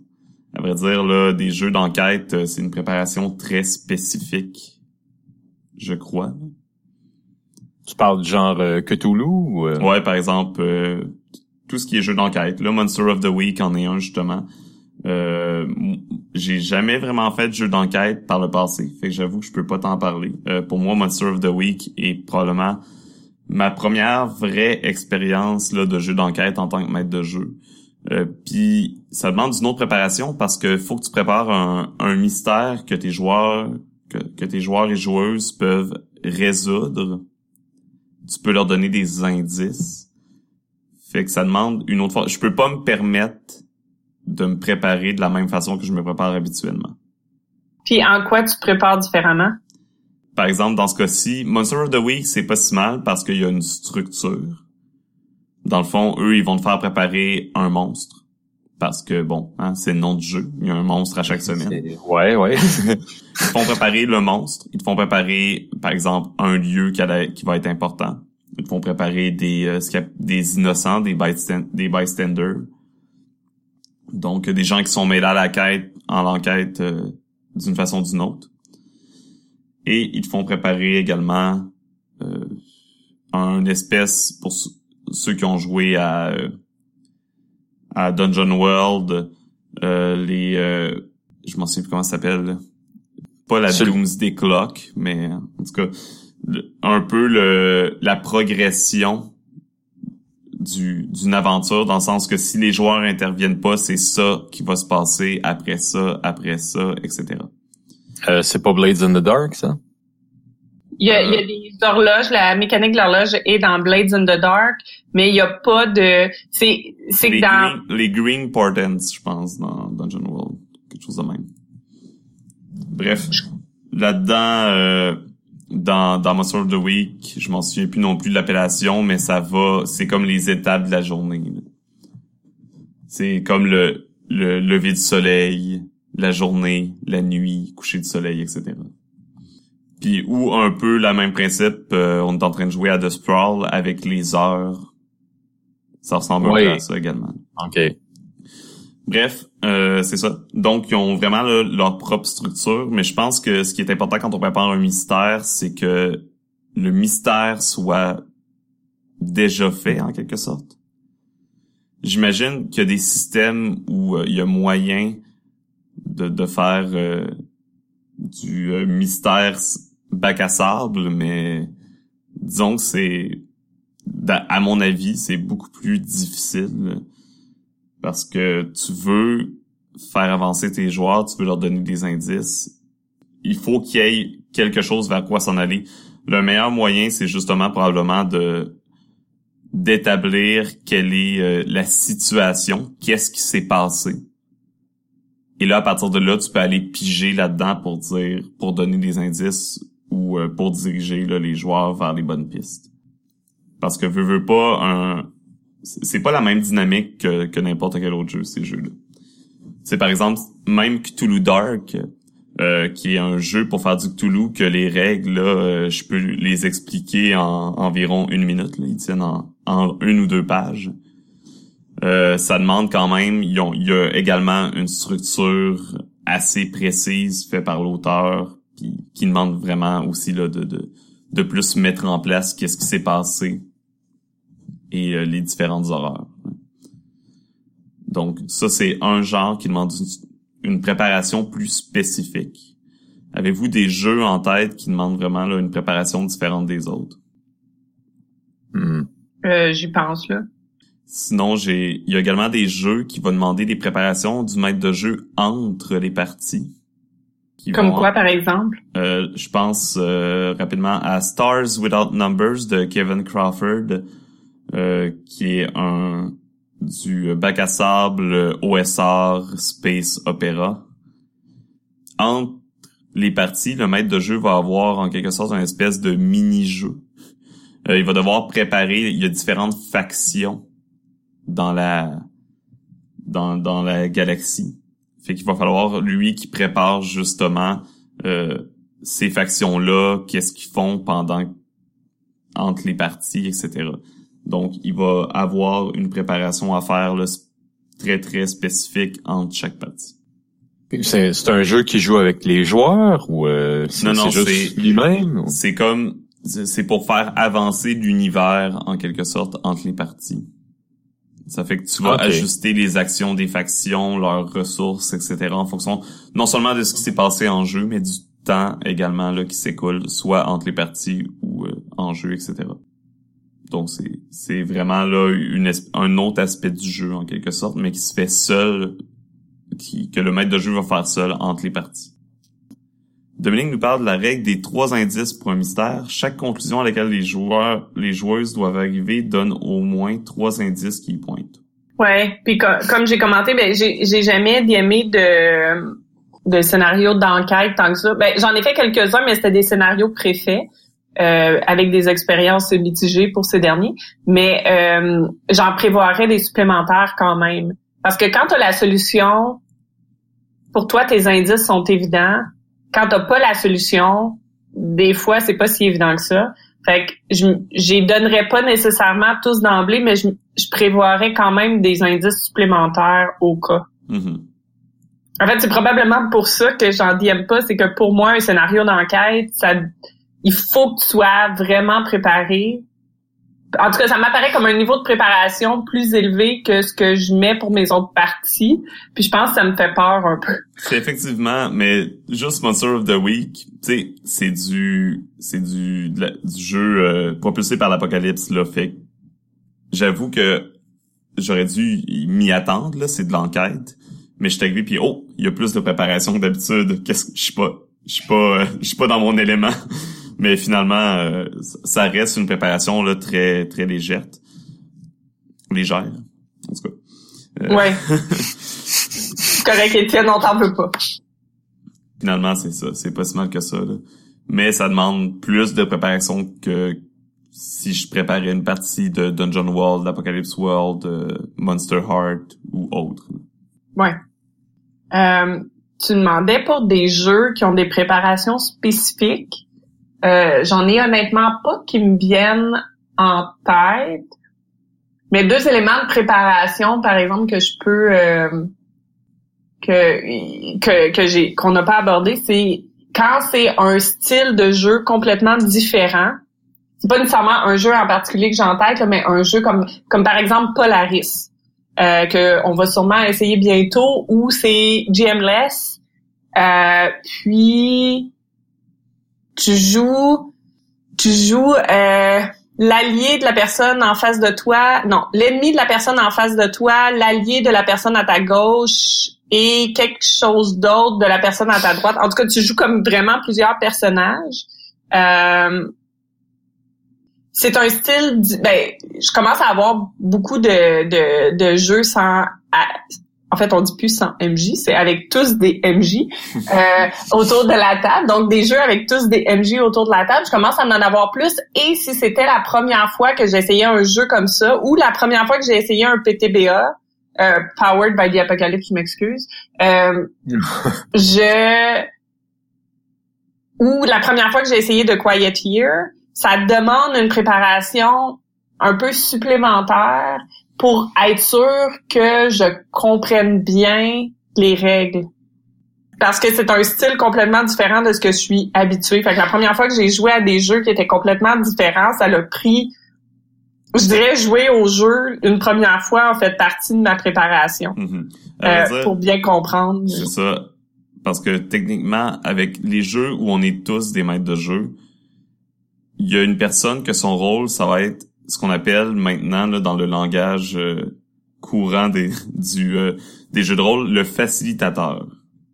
Techniquement, ton travail de facilitateur ou de facilitatrice, c'est de justement être à l'aise avec les règles, à l'aise à les expliquer, puis à, à, à faire en sorte que justement tout se passe bien puis tout soit fluide.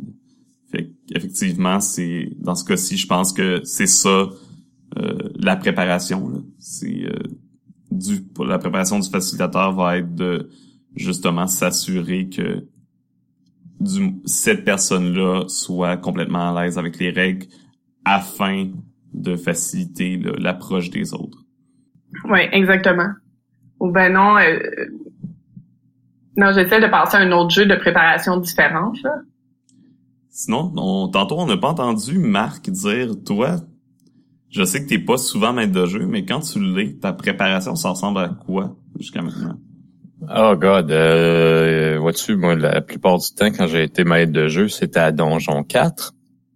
Euh, ce que j'essaie de faire, c'est euh, apporter beaucoup de visuels.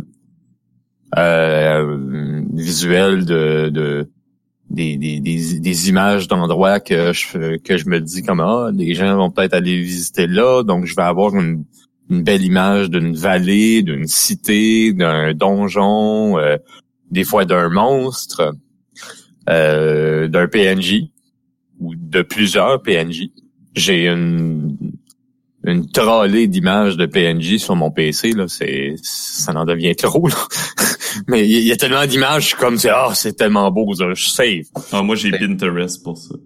Ouais, non. Moi, je, je vais t'avouer franchement, le nombre de fois que j'ai fait une, une recherche sur Pinterest, j'ai tellement été déçu, là. Euh, moi, je trouve mes images entièrement ou presque sur Tumblr. Mais euh, encore là, c'est que je suis abonné à plusieurs euh, euh, compte qui qui, qui, qui, qui publie plusieurs euh, images d'avatars, puis euh, ben, c'est là que je trouve mes avatars que je trouve vraiment beaux. Sur Pinterest, il y a jamais rien qui me satisfait vraiment beaucoup. Malheureusement. Contrairement au reste de la population, là, mais bon, c'est... Euh, sinon, euh, j'essaie d'apporter, euh, si possible, si j'ai le temps, d'apporter des, effets sonores, de la musique, même euh, peut-être un, petit vidéo euh, d'introduction ou de pour finaliser la la, la, la, session, la partie euh, ou ou encore si si je prévois qu'il va avoir un moment vraiment clé dans la partie, ben tu sais je, je vais peut-être monter une petite vidéo ou une présentation style PowerPoint là, de, de, de l'événement en question, pour vraiment euh, faire un effet wow pour les joueurs. Sinon, euh, euh, je sais qu'auparavant, j'aurais été du genre à, créer un gros scénario de fou, mais euh, euh, je pense que un peu tout le monde peut parler par expérience que bien souvent les meilleures idées viennent sur dans la partie de tes propres joueurs. Mm-hmm.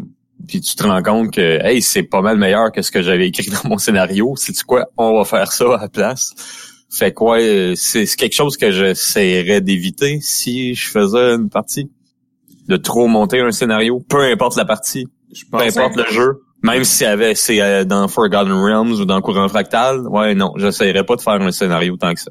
Je pense qu'une chose, c'est que une, une énorme partie de la préparation, à mon avis, se fait entre les parties, justement. Ou même pendant, quelque sorte, là, la préparation de la prochaine partie commence dans la partie d'avant, souvent. Du moins. moi, totalement. moi, c'est comme ça en tant que maître de jeu. Là.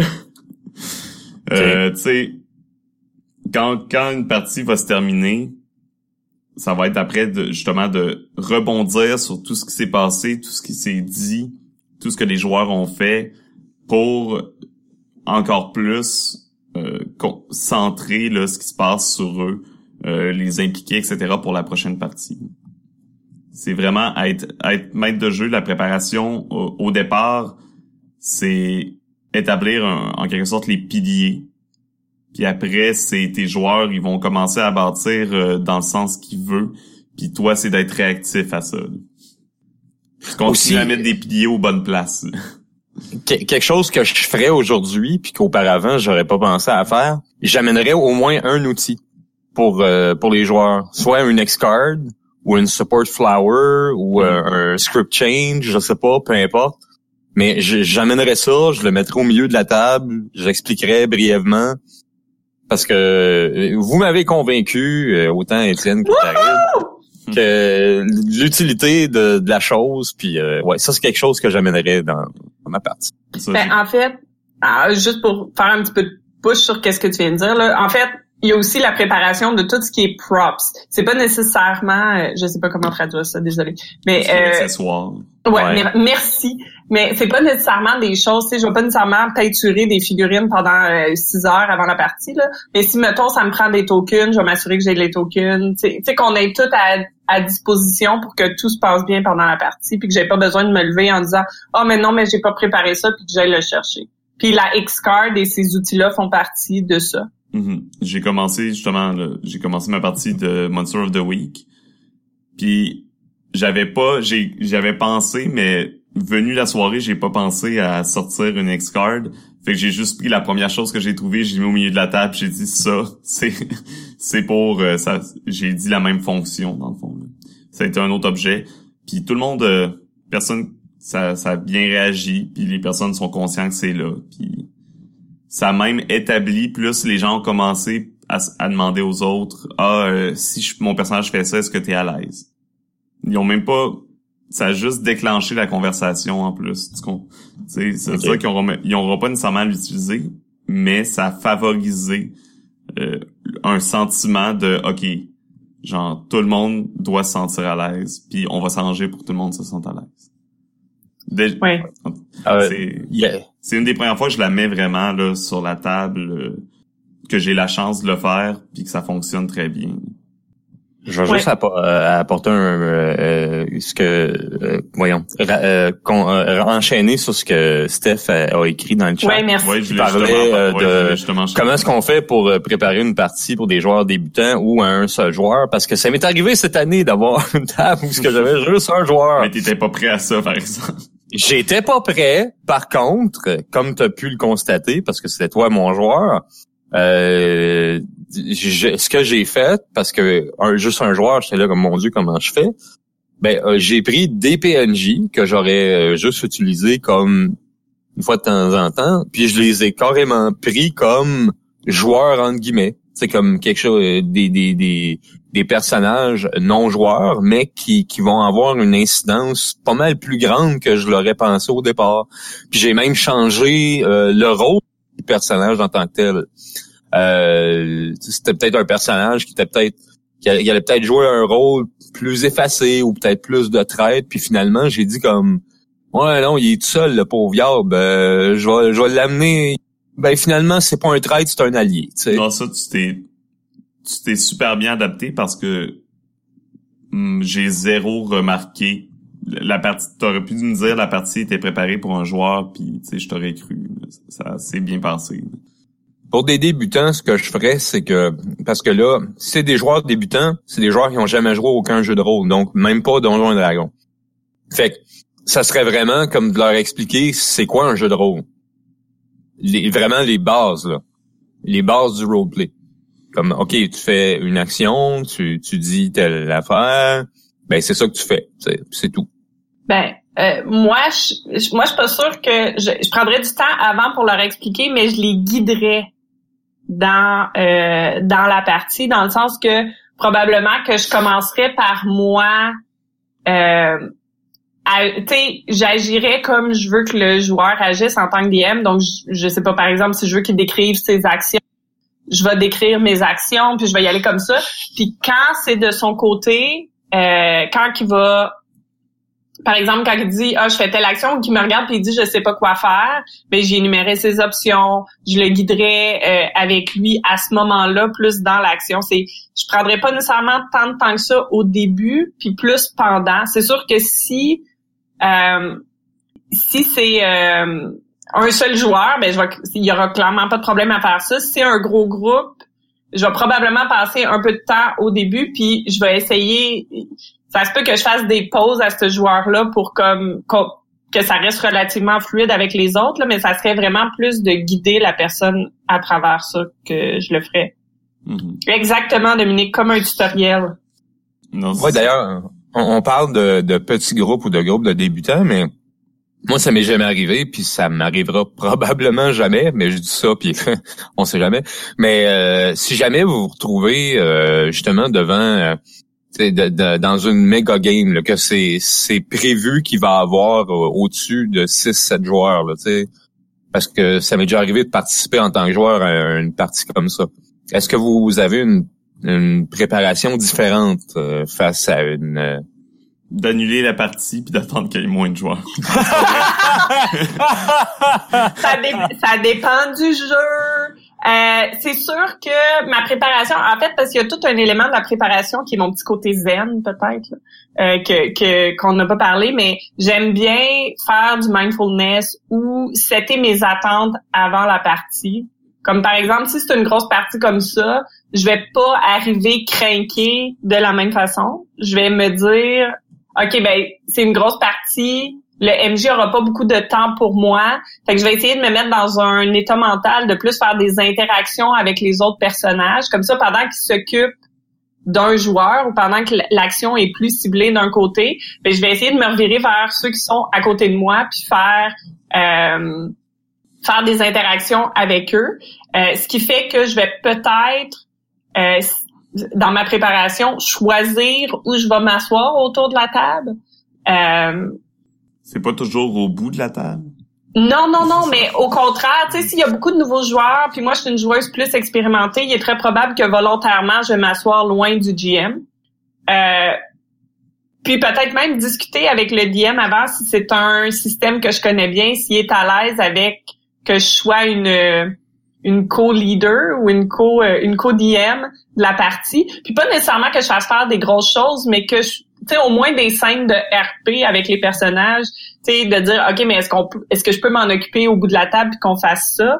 Euh, parce que ça se fait, mais si c'est sûr c'est une grosse table, les attentes sont pas les mêmes, fait que je vais surtout me préparer à ce niveau-là. Mais ça, c'est en tant que joueuse, en tant que MJ, est-ce que tu aurais une préparation Ah, je ferais pas ça. Moi, Non, moi- Je, je me préparais, je la me préparais un, un- non, je me préparais un co-DM. OK. pour avoir Ou joué. c'est- moi, Ouais. Mais j'étais pour dire, c'est arrivé dans une convention où j'avais dit max 5, puis j'ai accepté un sixième. Ça, ça dépend du jeu. Comme à Fall of Magic, j'ai accepté un peu plus, mais ce que j'ai fait à ce moment-là, c'est que moi, je me suis retirée de la partie complètement, puis j'étais juste facilitatrice. Puis j'aidais, puis quand il y avait un joueur qui avait peut-être plus de misère, j'étais vraiment comme le guide. J'étais la personne en charge du tutoriel, mais tout le long de la partie, j'avais pas nécessairement un rôle actif. Euh, si c'est un jeu qui a un GM, probablement que si je sais que c'est une grosse, un gros groupe, euh, puis il faut qu'elle se fasse la partie, par exemple, ben soit je me ferais, je me trouverais un co-DM où je prendrais quelques joueurs à part, puis je leur donnerais des cues pour que eux puissent runner peut-être des scènes entre eux à quelques reprises pendant la partie pour, pour En pas que ce temps. soit juste que tout le monde attende puis regarde En même temps, même des scènes, ça peut être dérangeant pour les autres qui essayent de jouer avec le maître de jeu pendant ce temps-là, par expérience. là. oui ben oui Parce que pour avoir joué à peu près un an avec un groupe de 6 à 7 joueurs, euh, parce que je suis suicidaire, euh, y non mais il y a pas grand prépa... Ben tu sais, en même temps, il y, a des points que j'ai pas pensé non plus. Là.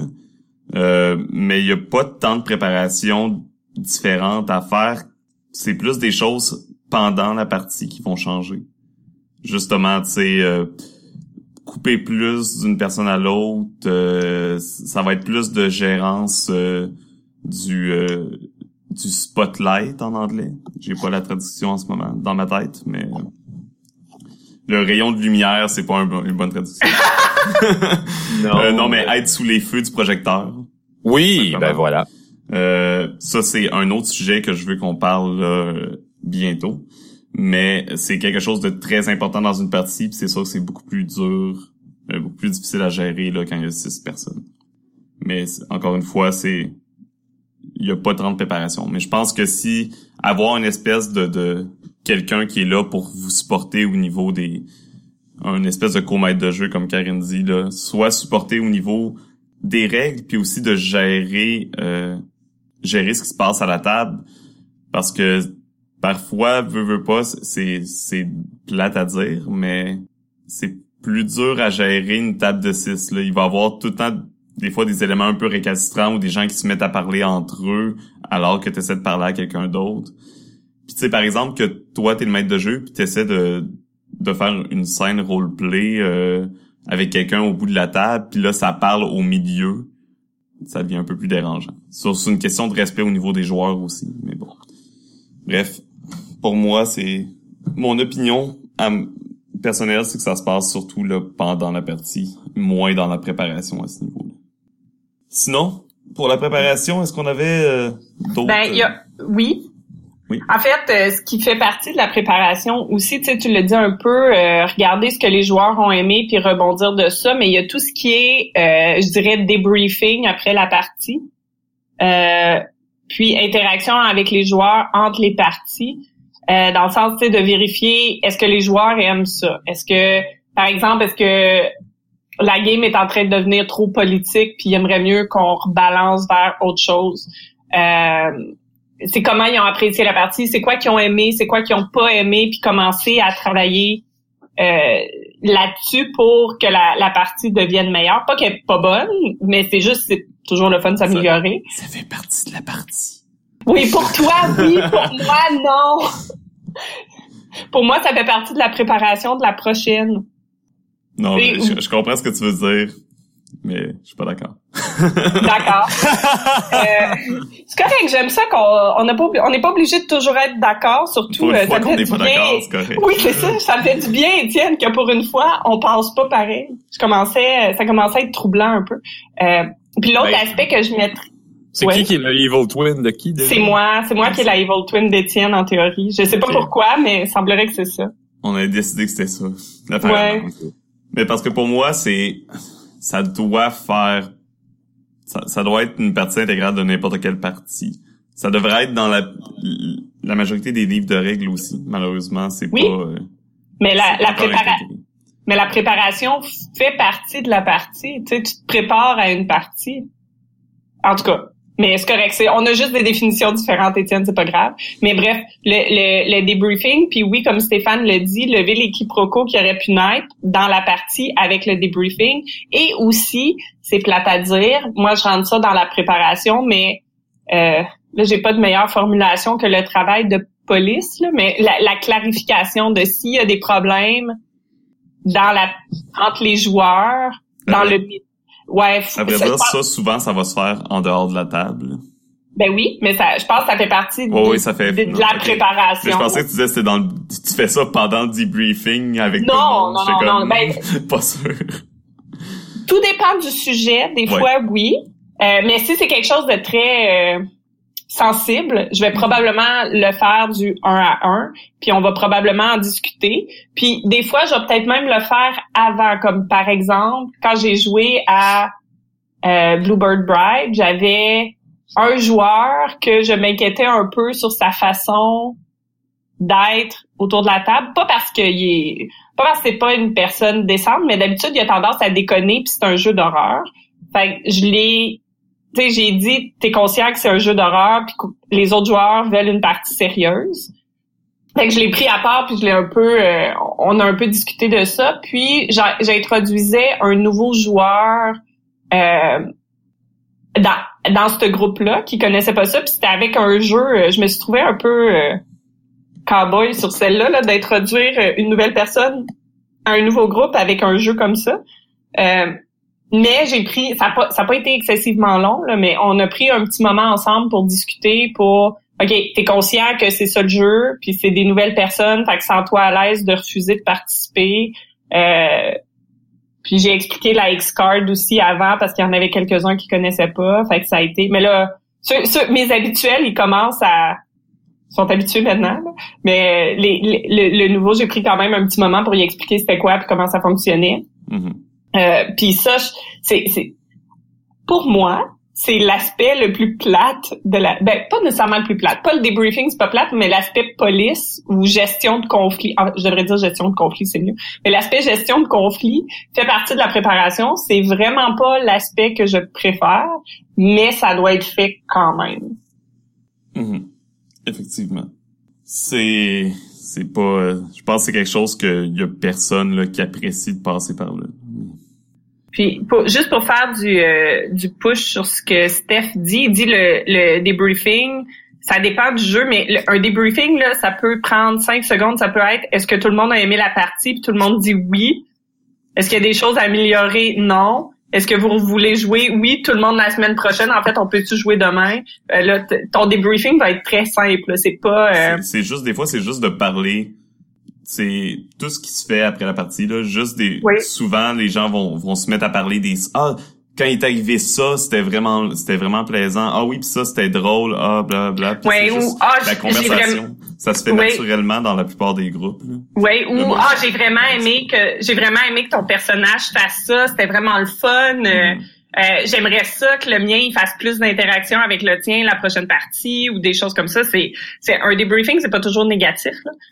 C'est, Ça on en- peut être très le fun et très positif. je pense qu'on on l'a déjà mentionné également sur le podcast, mais euh, la technique là des euh, des roses et épines ou roses and thorns en anglais, euh, que tu vas autour de la table, puis chaque personne, chaque tu commences par quelque chose de positif. La première personne dit quelque chose de positif sur la partie, la deuxième personne quelque chose de négatif ou quelque chose qu'elle qu'elle a le moins apprécié. Euh, Mhm. l'important c'est tout simplement de finir par quelque chose de positif. C'est un petit tour de table euh, super simple qui permet d'avoir euh, pour le, le maître de jeu du feedback dans tous les sens. Là, pas seulement parce que oui, c'est bien quand tout le monde parle du positif, mais c'est bien de- aussi de savoir qu'est-ce qu'on peut améliorer. Oui, oui. En fait, si euh, si tout le monde fait juste dire tout est merveilleux, tout est parfait, OK, mais je, je travaille sur quoi, moi, pour la prochaine partie? Ben, je peux juste continuer à dans la même lignée, là, mais j'aime ça. J'aime ça me faire dire, OK, ça, travaille ça comme ça. Euh, parce que souvent, ce que je fais, c'est avant la partie, dans ma préparation, je vais me fixer un objectif à moi dans la partie qui est pas qui est pas euh, qui est un objectif très méta comme par exemple aujourd'hui euh, quand je faisais Bluebird's Bride c'était ok aujourd'hui je vais vraiment faire attention pour poser plus de questions à mes joueurs puis les pousser plus dans leur description puis je vais pratiquer ça jusqu'à temps que je vais devenir meilleur euh, ou euh, je vais vraiment faire attention au rythme de cette partie là comme ça ça me permet de focuser mon attention sur un élément en particulier parce que sinon euh, Mhm. J'ai pas de l'attention pour gérer 50 choses nécessairement. Non, effectivement. Steph justement dit euh, la gestion du conflit, c'est pas nécessairement une mauvaise chose, c'est mais c'est mieux vaut prévenir que guérir. Ouais. Ah, je pense pas que c'est une mauvaise chose. Je fais juste dire que j'aime pas le faire. C'est pas agréable à faire. Mais effectivement là, c'est toujours bien d'intervenir avant que ça éclate. Malheureusement, dans, dans mon passé, ça m'est arrivé peut-être une ou deux fois dans un jeu de rôle que une situation s'envenime un peu trop à mon goût. Puis c'est jamais euh, jamais quelque chose d'agréable malheureusement. Pour ça, ça m'est jamais euh, arrivé. Je me croise les doigts. Je fais juste dire que ça m'est jamais arrivé encore, fait que je me croise les doigts. Ben c'est pour ça je pense qu'il faut euh, faut faut se sentir à l'aise à la table à laquelle on joue, autant en tant que maître de jeu que joueur. Moi, c'est je pense que trop longtemps, j'ai accepté de jouer avec des gens parce que j'avais envie de jouer un jeu de rôle puis c'était les personnes qui étaient disponibles pour moi. Ça fait que j'acceptais des comportements que normalement j'aurais pas accepté parce que je me disais bon c'est pas grave, c'est c'est c'est mon groupe là, je vais les laisser euh, avoir ces comportements là, mais euh, je cautionnais des choses que je que normalement je ne devrais pas cautionner ou que je n'accepte pas euh, en tant que mes valeurs puis j'ai beaucoup plus d'énergie pour être maître de jeu et d'enthousiasme depuis que j'ai décidé de, côtoyer ce genre de personnes tout simplement. Oh, on a une question intéressante. En termes de préparation, comment vous faites en amont pour gérer les possibles manques de RP de certains joueurs? Est-ce qu'on a des moyens pour préparer à cela? C'est le manque de roleplay, ça, ça va un peu avec moi j'ai l'impression que ça va un peu avec le gérer justement là comment mettre les joueurs sous les feux du projecteur. Sinon, je dirais que c'est d'essayer dans les situations ou d'imaginer des situations qui vont mettre ces joueurs-là de l'avant. Tu peux pas forcer quelqu'un à faire du roleplay non plus. Non. Euh, moi, en fait, ce que je ferais, euh, où j'essaierais de faire, puis oui, je l'ai déjà fait, c'est que je prendrais, je discuterais avec la personne avant. Comme par exemple, on commence une partie, puis on fait la partie, puis on se rend compte que euh, il y a une, euh, moi j'appelle ça un mismatch là. Il y a une mauvaise, euh, un mauvais jumelage. En fait, il y, a des attentes différentes, il y a des, des façons de faire différentes.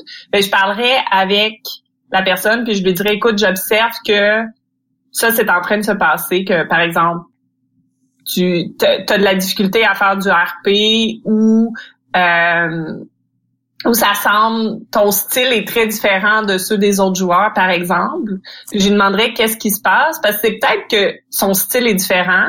C'est mhm. peut-être qu'il est gêné. C'est peut-être je sais pas c'est un nouveau groupe il sait pas ou il se sent pas à l'aise.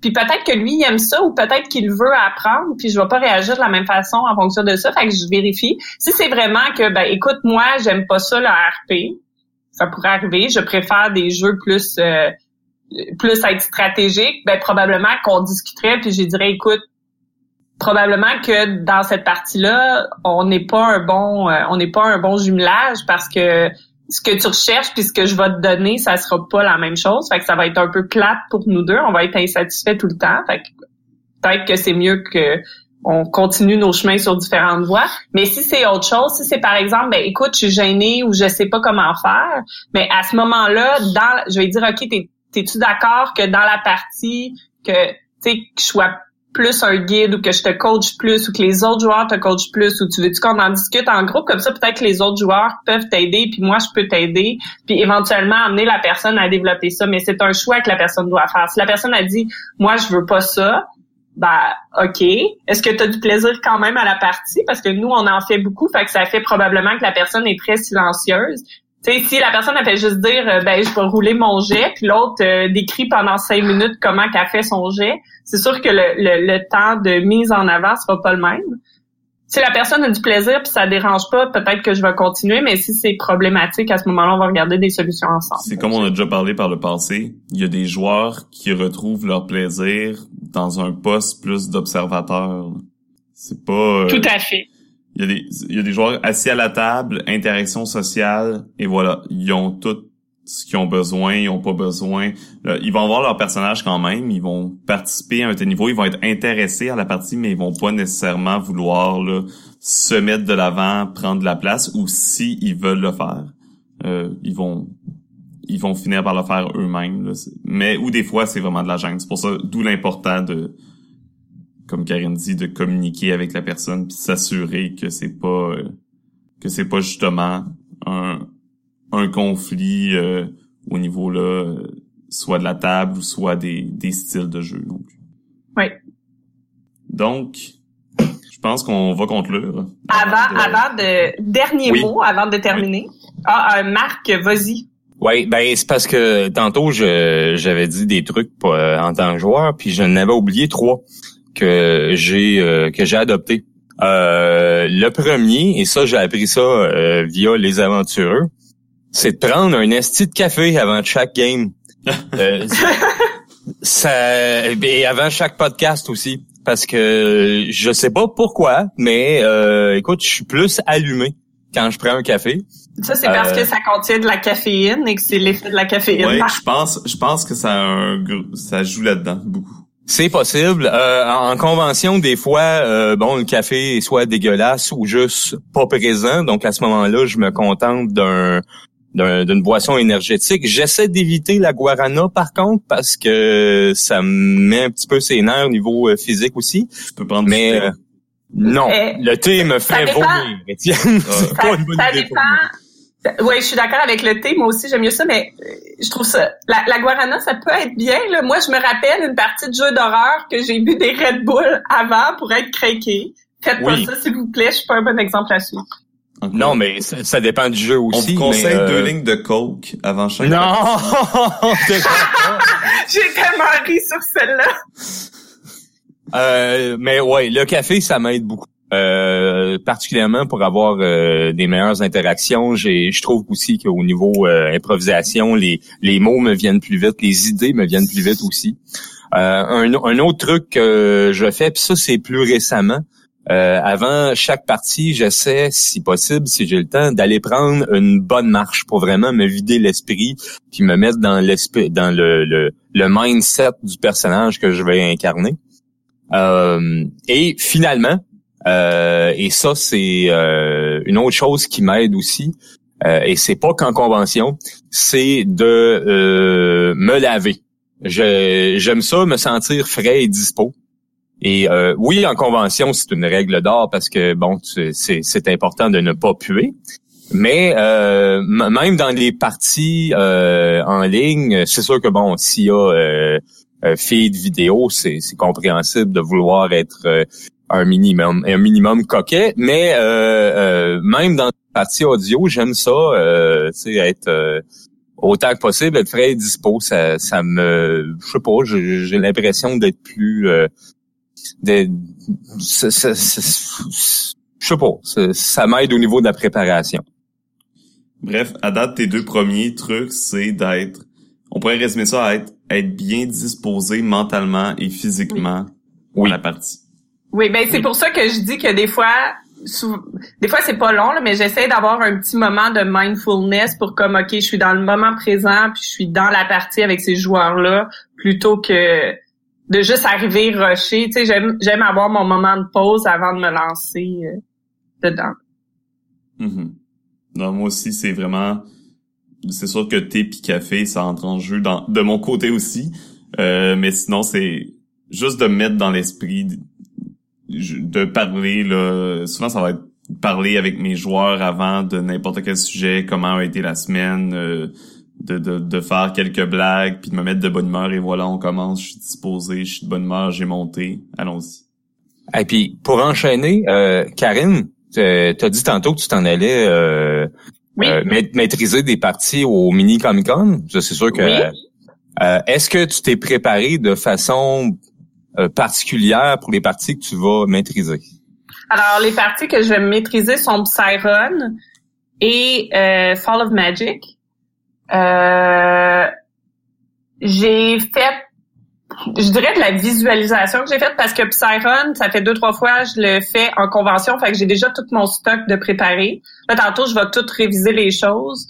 Puis je vais, euh, puis j'ai mes personnages préfaits évidemment parce que la partie dure deux heures, fait que on va sauver du temps là. Puis j'ai mon, Ouais. en fait, je vais plus réviser, co- comme je l'ai déjà fait en convention plusieurs fois, je vais juste réviser euh, mon matériel nécessaire euh, pour être sûr que j'ai tout. Puis je vais probablement comme visualiser des choses, essayer de penser à différents NPC que je peux introduire ou euh, insérer différents euh, obstacles que je pourrais mettre en courant de partie, puis des choses comme ça, juste pour avoir une couple d'idées en arrière de ma tête. Puis Fall of Magic, j'ai fait un peu la même chose. C'est parce que dans le fond, on va créer le, le, le jeu euh, ensemble, là, le- le- l'aventure ensemble. Fait que je fais juste réviser les règles. C'est Oui. quoi ces genres de jeux-là? Les meilleurs jeux. Euh, Comment ça, un jeu pas de MJ? Ben voilà, Non, non, c'est tout le monde est inconcevable. Mais là, tu peux pas, tu peux pas faire du Fall of Magic au Mini Comic Con, Karine. pourquoi? C'est mon jeu de hipster. J'étais le seul à faire ça au Québec, là, du Fall of Magic. Qu'est-ce qui va se passer maintenant? Ben, je suis ta Evil Twin, fait que techniquement, c'est encore toi. C'est Euh, vrai. Toi, c'était euh, Dread, Psyron, puis là, moi, c'était Fall of Magic. Non, mais c'est Fall of. Magic, ouais, mais Fall of Magic, je suis tombée en amour. OK, Ouais. ben dans ce cas-là, je te laisse Fall of Magic, mais je garde Bluebird's Bride. Non, non, vous êtes deux twins. Moi, je dis plutôt, euh, Étienne, tu devrais, Étienne, tu devrais maîtriser, commencer à maîtriser Dread et Psyron pour, euh, tu sais, faire comme, ah, tiens, dans tes dents, Karine. Ouais, Psyron. Non, mais je veux commencer Quiet Year, parce que j'adore ce jeu, mais il faut Hey, c'est moi oui, qui l'ai emmené Quiet Year, fait que si tu veux mes jeux, faut que tu me laisses jouer à tes jeux. c'est comme Non, ça que c'est ça mon marche. jeu. Non, c'est pas- Mon Dieu. On a cinq ans. Euh, Bref, on va arrêter là. euh, parce Oui, parce que ça je veux pas dégénère. trop Ah, mais- Je veux pas trop dépasser le temps non plus. Juste, Non, Car- der- Karine voulait apporter un dernier point. Ah oui, c'est bon. Oui. Dernier point, Euh, là. Rapide. Oui, oui, c'est vraiment un dernier point. C'est il y a un livre. Il est, il est pas nécessairement très bon. Je suis pas nécessairement en accord avec ce qu'il dit euh, sur la préparation de parties, qui s'appelle Never Unprepared, qui est le donc jamais non préparé, euh, qui est de Complete Game Master Guide to Session Prep. Le, la personne qui a écrit ça, euh, c'est intéressant son, son point de vue. Euh, il est un peu euh, et je dis ça avec beaucoup d'amour, obsessionnel sur les côtés, euh, dans le sens que euh, c'est très, très, très... c'est une approche très, très, très structurée. Je ne sais pas si le livre a une traduction française. Bonne question, Steph, j'ai pas vérifié. Euh, mais c'est une approche hyper structurée dans le sens que lui, ce qu'il dit, c'est je dors 6 heures, euh, je fais du transport pendant euh, 30 minutes pour me rendre au travail, puis pendant ce temps-là, je prépare un peu ma partie. Rendu chez moi le soir, euh, je fais, en tout cas, il prépare vraiment intensément. Euh, c'est parti. Mais je trouvais ça quand même intéressant comme lecture. On a pas mal couvert tout ce qu'il disait, mais j'a- j'avais bien aimé euh, lire ce livre. C'est publié par Engine Publishing puis euh, Gnome Stew. Ah oui, c'est justement un des podcasts que j'écoute, le Gnome Studio. C'est ça. Euh, c'est Phil. Oh mon Dieu. C'est- Euh, un Phil qui a écrit le livre. Avec- Vous avez assez d'informations pour le trouver. Oui, Euh, c'est- c'est quelqu'un justement là qui euh, s'occupe du euh, Phil Vecchione. Exactement. Exactement ça. J'osais pas le prononcer, mais oui. Euh, c'est un des euh, il y a Misdirected Mark podcast puis si je me trouve pas si je me trompe pas Phil est un des euh, un des deux animateurs de ce podcast qui est aussi un excellent podcast anglophone. Donc, euh, il a écrit un livre sur la préparation qui est, à mon avis, qui est un peu intense. Vous n'êtes pas obligé de faire ça autant que ça pour être des bons DM, ne vous inquiétez pas. Mais euh, c'est c'est quand même intéressant de lire. Puis c'est justement lui, euh, tout ce qui cause c'est, c'est, c'est lui qui m'a éveillé à tout ce qui est réfléchir à la partie compte comme de la préparation. Fait que tous ceux qui disent oh mais moi je prépare pas ma partie, eh, je suis pas mal sûre que tu penses à ta partie avant ta partie, donc tu la prépares. T'es juste pas conscient que tu es en train de la préparer, mais ça compte. Mhm. C'était juste ça mon mot euh, final. Parfait. Sur ce, on Oui. va conclure en, Oui. comme d'habitude, vous disant, vous souhaitant une excellente semaine, une excellente journée et surtout une, Une bonne aventure. aventure.